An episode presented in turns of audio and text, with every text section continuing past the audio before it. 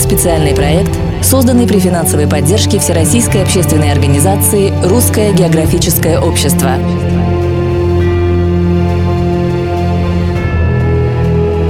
Российские экспедиции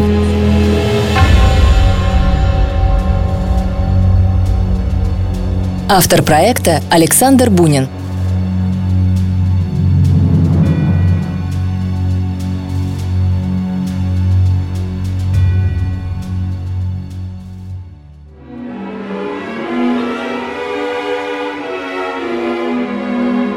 По выходным к обеду в особняке Павла Михайловича было шумно. Александра Степановна самолично ревизовала готовность кухарок. Сегодня на тушеного астраханского фазана, фаршированного каштанами, да щуку, вареную под желтым соусом с шафраном, должно было собраться все большое почтенное купеческое семейство Рябушинских. Да ты, Матрен, обсыпь щуку-то изюмом погуще. Не жалей, да перцу английского положь с кореньями. Как скажете, барыня Мне еще минуток пять надобно. Маслица раступлю, убулью рыбоньку И картохи разварной выложу редком. Вот это правильно. И скажи Просковье, чтоб к фазану еще осьмушку фунта красного соуса добавила в бульон. И пусть подает уже. Сынки голодные, нечего голодом их морить. Павел вообще только с дороги с Нижнего вернулся. А Феденьке Положи кашицы рассыпчатой с тыквой.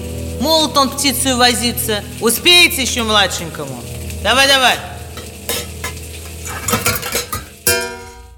Сколько помню себя в детстве, всегда радовался, когда семеро старших братьев до да пятеро сестриц собирались в отеческом доме. Семейственные обеды являли собой добрую традицию, заложенную еще моим дедом Михаилом Яковлевичем. Сам я его уже не застал, но завет почитать фамильные устои передавался у нас от взрослых с не меньшим, а с особым почтением.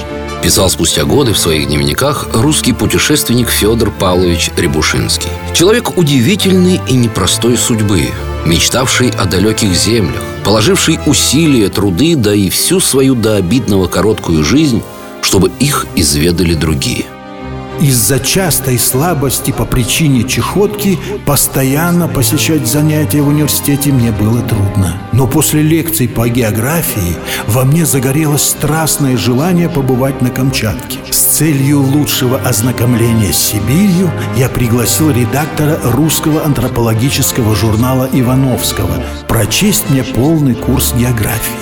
Алексей Арсеньевич знакомил меня с антропологией и этнографией Сибири. Я не пропускал ни слова из наших занятий и вел все полагающиеся записки и заметки.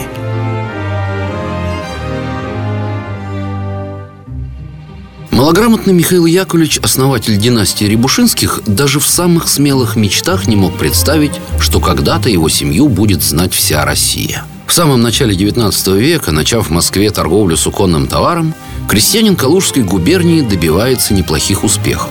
К сороковым он выделяет в собственном доме помещение для мануфактуры, и фабрика быстро дает доход в 50 тысяч рублей серебром.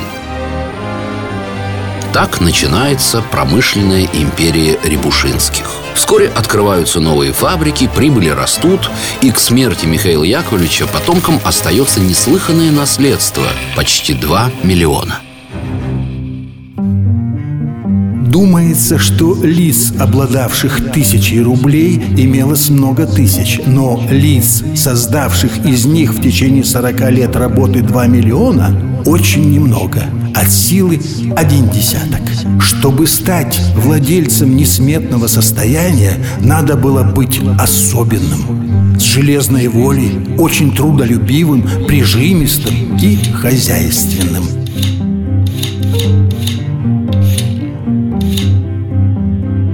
Все имущество Рябушинский завещал двум младшим сыновьям – Павлу и Василию. В отличие от отца, они не замыкались только на производстве, а вели активную общественную деятельность. Искусство, науки, газеты и журналы, меценатство.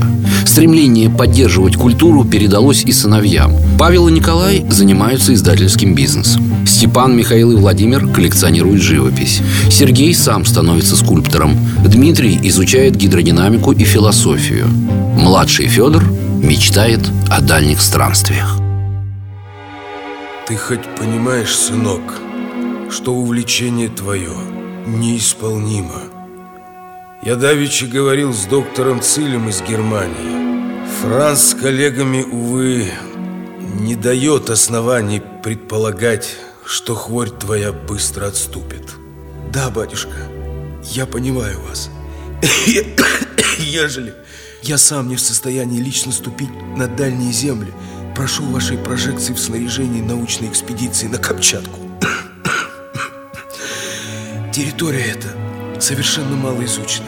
Природа там необыкновенная, а край столь велик, что равен всей Пруссии. Фу ты, Феденька, как можно? Я тебе о твоем здоровье втолковываю, а ты мне про Камчатку. Похвально сие увлечение, но с кашлем твоим что делать прикажешь? Прокашляюсь, батюшка.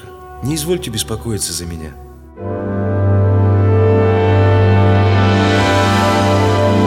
Я удивлялся, как может оставаться необследованным такой обширный край с такой своеобразной природой?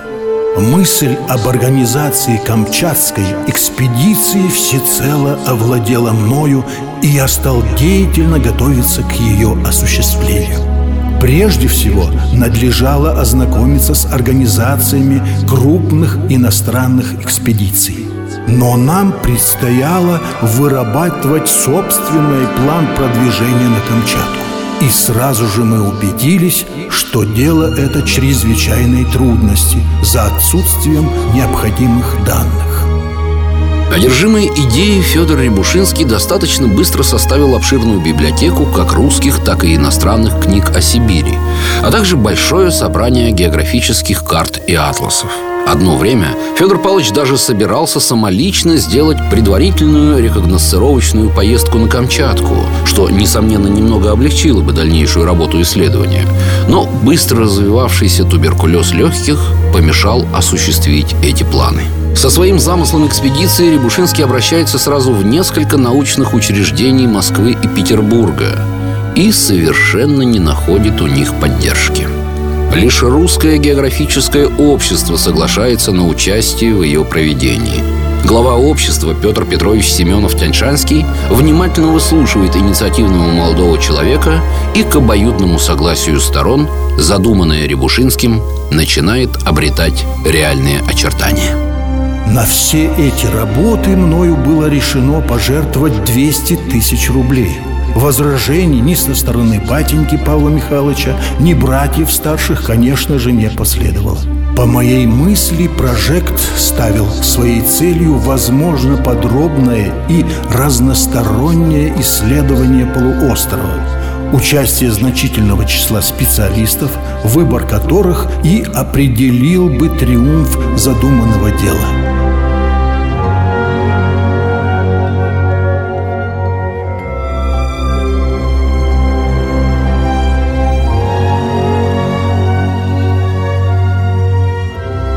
Руководителем научной части путешествия определили ботаника Владимира Леонтьевича Комарова. Экспедиция состояла из шести отделов – ботанического, гидрологического, геологического под руководством Конради, зоологического во главе со Шмидтом, метеорологическим занимался Власов, этнографическим и. Все отделы должны были работать самостоятельно и практически не зависеть друг от друга. Отчетность также производилась отдельно. Сам Рябушинский планировал принимать участие в походе в качестве рядового охотника. Впервые русские были на Камчатке еще в 17 веке. Лодки купца Федота Попова, идя с Анадыря, попали в крушение и оказались на землях полуострова. Проживали тут алюторцы, коряки и камчадалы. Считается, что само имя Камчатка происходит от якутского хамчатка или хамчатка. В тамошних краях курительную трубку как раз называют хамча.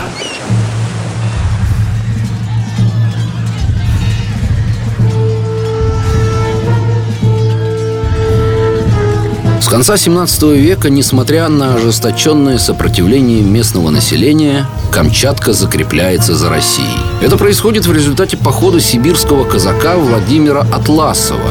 Сюда группа первопроходцев попадает из Анадыря на оленях через Корякский хребет. Тогда же казаки захватывают Корякские остроги, ставят на реке Кануч памятный крест, а на реке Камчатка закладывают Верхнекамчатский острог – Первый форпост России на далеком полуострове Тихоокеанского побережья. Самые ранние попытки исследования относят уже к первой половине XVIII века. Русский ботаник и этнограф, член Петербургской академии наук и ректор ее же университета Степан Петрович Крашенинников на парусном боте выходит из Охотска и уже у полуострова во время шторма терпит крушение – Крашенинников оказывается на берегу без имущества и какого-либо снаряжения. Дальше ему удается подняться вверх по реке до Большерецкого острога, тогдашней столицы Камчатки. Именно по результату этого маршрута Крашенинников и составляет описание земли Камчатки, в которой подробно рассказывает и о народах ее населяющих, об их обычаях, о камчатской вере и толкованиях удивительных природных загадок. Пилюкай, а что это за свет такой в небесах? Вон, смотри, и там над юртами, и вон там вдали до самых звезд. Это Ангай глаза открыл. Бог по-вашему. Как земля внизу устала, он ночь посылает. Все люди спят, а Ангай нет. Он юрт стережет, охотник стережет, детей охраняет, а ему свет нужен. Ночь у нас очень длинный, всю ночь свет горит. Красивое сияние. Вы, камчадалы, не Ангаи должны почитать, а нашего Господа. Ибо в псаломе сказано «Господь Бог есть солнце, Бог есть свет, и нет в нем никакой тьмы». Ты умный, лучше знать. Но это Ангай глаза открыл. Вот и свет.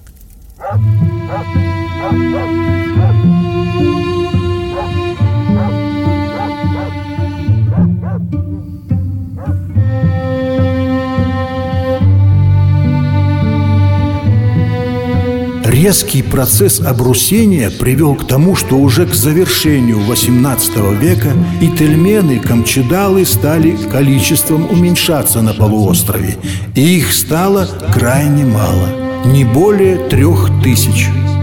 Они, как и их предки, использовали примитивные орудия из камня, деревьев, рогов и костей животных – передвигались камчедалы в долбленных лодках и запрягая собак. На охоту они выходили на снегоступах, так как глубина снега достигала двух аршин. Весной 1908-го экспедиция на Камчатку была уже полностью собрана и готова к отправлению.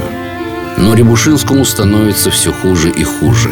Чехотка, которая безжалостно пожирает его организм, ставит крест на личном участии. Впрочем, разумеется, ни о каком возврате своих денег Федор Павлович даже не заводит разговор. Как учил дед, слово «купеческое» крепче камня. Сказал «держи». И уж тем более, когда сказано слово ради государства российского, на самую окраину которого, к далекой Камчатке, и отправляется экспедиция Рябушинского.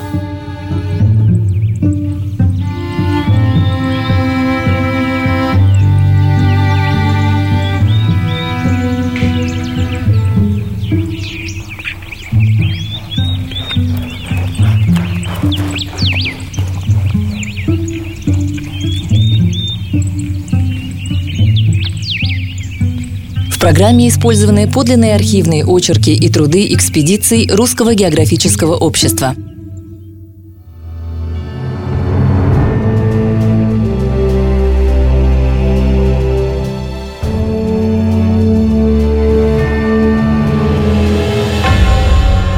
Проект создан радиостанцией «Серебряный дождь» при финансовой поддержке Всероссийской общественной организации «Русское географическое общество». Автор проекта Александр Бунин –